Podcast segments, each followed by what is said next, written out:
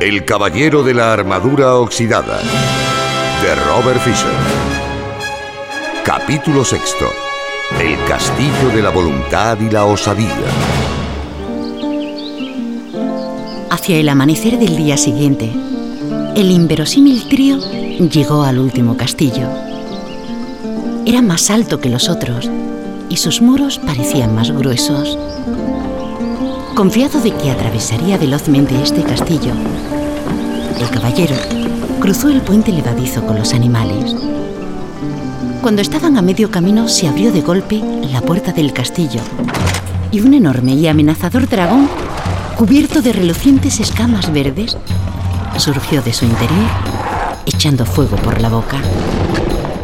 Espantado, el caballero se paró en seco. Buscó su espada, pero su mano no encontró nada. Comenzó a temblar. El caballero pidió ayuda a Merlín. ¿Por qué no viene? No lo sé. Normalmente se puede contar con él. Por lo que he podido captar, Merlín está en París, asistiendo a una conferencia sobre magos. No me puede abandonar ahora.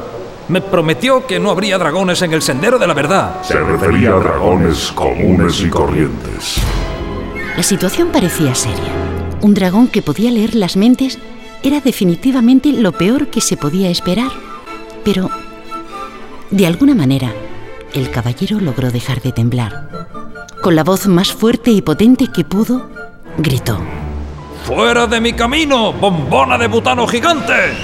La bestia bufó, lanzando fuego en todas direcciones. ¡Caramba! ¡Qué atrevido el gatito asustado! El caballero, que no sabía qué más hacer, intentó ganar tiempo. ¿Qué haces en el castillo de la voluntad y la osadía? ¿Hay algún sitio mejor donde yo pueda vivir? Soy el dragón del miedo y la duda. El caballero reconoció que el nombre era muy acertado. Miedo y duda era exactamente lo que sentía. Estoy aquí para acabar con todos los listillos que piensan que pueden derrotar a cualquiera simplemente porque han pasado por el castillo del conocimiento. Merlin dijo una vez que el conocimiento de uno mismo podría matar al dragón del miedo y la duda. ¿Y tú lo crees? ¿Sí? Pues entonces, encárgate tú de ese lanzallamas verde. El caballero dio media vuelta y cruzó el puente levadizo corriendo en retirada. ¿Os retiráis después de haber llegado tan lejos? No lo sé. He llegado a habituarme a ciertos lujos, como vivir. ¿Cómo te soportas si no tienes la voluntad y la osadía de poner a prueba el conocimiento que tienes de ti mismo? ¿Tú también crees que el conocimiento de uno mismo puede matar al dragón del miedo y la duda? Por supuesto. El conocimiento de uno mismo es la verdad. Y ya sabes lo que dicen. La verdad es más poderosa que la espada. El caballero dirigió la mirada a través del puente, hacia donde se encontraba el monstruo lanzando fuego hacia unos arbustos. Con el pensamiento en la mente de que el dragón solo existía si él creía que existía, el caballero inspiró profundamente y con lentitud volvió a atravesar el puente levadizo. Pero el coraje del caballero no tardó en comenzar a derretirse, al igual que su barba, con el calor de las llamaradas del dragón. Con un grito de temor y angustia, dio media vuelta y salió corriendo. Al divisar un pequeño arroyo, sumergió rápidamente su chamuscado trasero en el agua fresca, sofocando las llamas en el acto. Habéis sido muy valiente. No está mal por tratarse del primer intento. ¿Cómo que el primer intento? Tendréis más suerte la segunda vez. Tú irás la segunda vez. Recordad que el dragón es solo una ilusión. ¿Y el fuego que sale de su boca? ¿Eso también es una ilusión? En efecto, el fuego también era una ilusión. Entonces, ¿cómo es que estoy sentado en este arroyo con el trasero quemado? Porque vos mismo hicisteis que el fuego fuera real.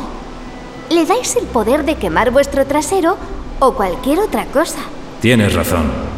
Debes regresar y enfrentarte al dragón de una vez por todas. Prefiero quedarme sentado en el arroyo y descansar. Mirad, si te enfrentas al dragón, hay una posibilidad de que lo elimines. Pero si no te enfrentas a él, es seguro que te destruirá. Las decisiones son fáciles cuando solo hay una alternativa. Se puso en pie de mala gana. Inspiró profundamente y cruzó el puente levadizo una vez más. El dragón le miró incrédulo. Era un tipo verdaderamente terco. ¿Otra vez? Bueno, esta vez sí que te pienso quemar. Pero esta vez el caballero que marchaba hacia el dragón era otro. Uno que cantaba una y otra vez. El miedo y la duda son ilusiones. El dragón lanzó gigantescas llamaradas contra el caballero una y otra vez, pero por más que lo intentaba, no lograba hacerlo arder. A medida que el caballero se iba acercando, el dragón se iba haciendo cada vez más pequeño, hasta que alcanzó el tamaño de una rana. Una vez extinguida su llama, el dragón comenzó a lanzar semillas. Estas semillas, las semillas de la duda, tampoco lograron detener al caballero.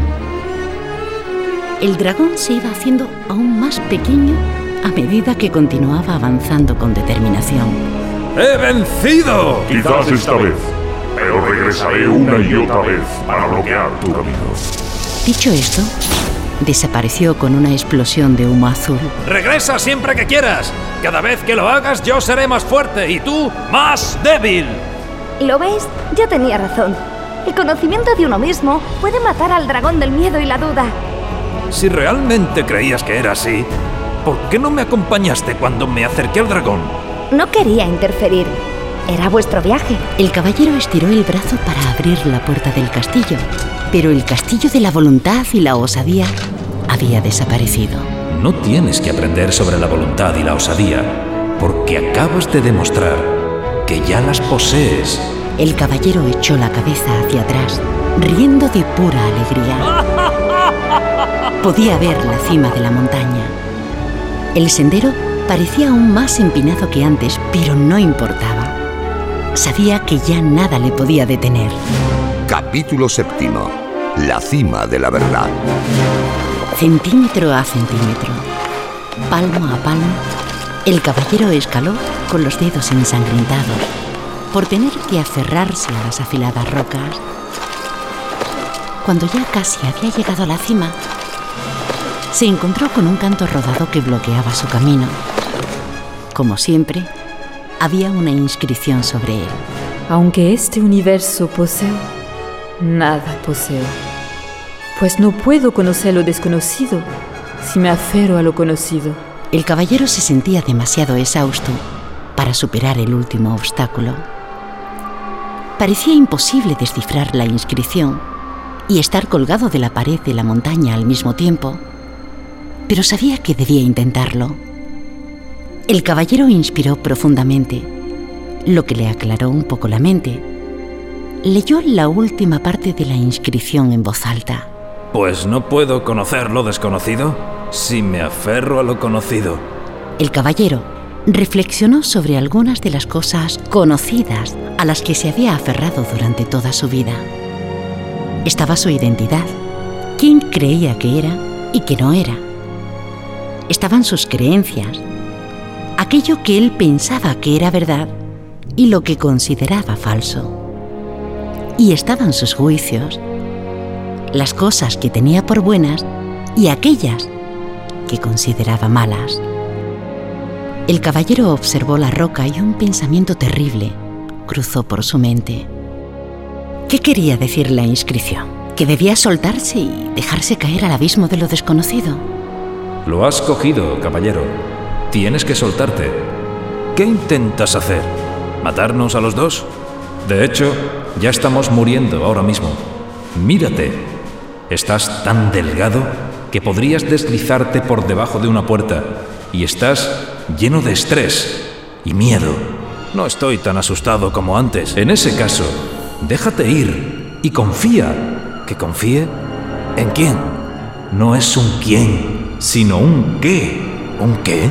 Sí, la vida, la fuerza, el universo, Dios, como quieras llamarlo. El caballero miró por encima de su hombro y vio el abismo aparentemente infinito que había debajo de él. Déjate ir. Pensando que moriría, se dejó ir y se precipitó al abismo, a la profundidad infinita de sus recuerdos. Recordó todas las cosas de su vida, de las que había culpado a su madre, a su padre, a sus profesores, a su mujer, a su hijo, a sus amigos y a todos los demás. A medida que caía en el vacío, fue desprendiéndose de todos los juicios que había hecho contra ellos. Fue cayendo cada vez más rápidamente, vertiginosamente, mientras su mente descendía hacia su corazón. Luego, por primera vez en su vida, contempló su vida con claridad, sin juzgar y sin excusarse. En ese instante, aceptó toda la responsabilidad por su vida, por la influencia que la gente tenía sobre ella y por los acontecimientos que le habían dado forma.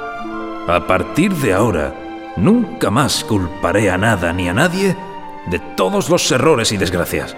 Sé que yo era la causa, pero no el efecto. Ya no tengo miedo. Le sobrevino una desconocida sensación de calma y algo muy extraño le sucedió. Estoy cayendo hacia arriba. Estoy surgiendo del abismo. Repentinamente, dejó de caer y se encontró de pie en la cima de la montaña y comprendió el significado de la inscripción de la roca. He dejado todo aquello que temía. Y todo aquello que había sabido y poseído. Su voluntad de abarcar lo desconocido le había liberado. Ahora el universo era suyo para ser experimentado y disfrutado. El caballero permaneció en la cima, respirando profundamente y le sobrevino una sobrecogedora sensación de bienestar. Se sintió mareado por el encantamiento de ver, oír y sentir el universo que le rodeaba. La calidez del sol del atardecer, la melodía de la suave brisa de la montaña y la belleza de las formas y los colores de la naturaleza que pintaban el paisaje causaron un placer indescriptible al caballero. Su corazón rebosaba de amor. Por sí mismo, por Julieta y Cristóbal, por Merlín, por Ardilla y por Rebeca, por la vida y por todo el maravilloso mundo. Casi muero por todas las lágrimas que no derramé. Rebeca y Ardilla observaron al caballero ponerse de rodillas, con lágrimas de gratitud surgiendo de sus ojos. Las lágrimas resbalaban por sus mejillas, por su barba y por su peto. Como provenían de su corazón, estaban extraordinariamente calientes, de manera que no tardaron en derretir lo que quedaba de su armadura. ¿No volveré a ponerme la armadura y a cabalgar en todas direcciones? Nunca más. Sonrió a través de sus lágrimas, ajeno a que una nueva y radiante luz irradiaba de él una luz mucho más brillante y hermosa que la de su pulida armadura. Una luz destelleante como un arroyo, resplandeciente como la luna, deslumbrante como el sol. Porque ahora soy el arroyo, soy la luna, soy el sol.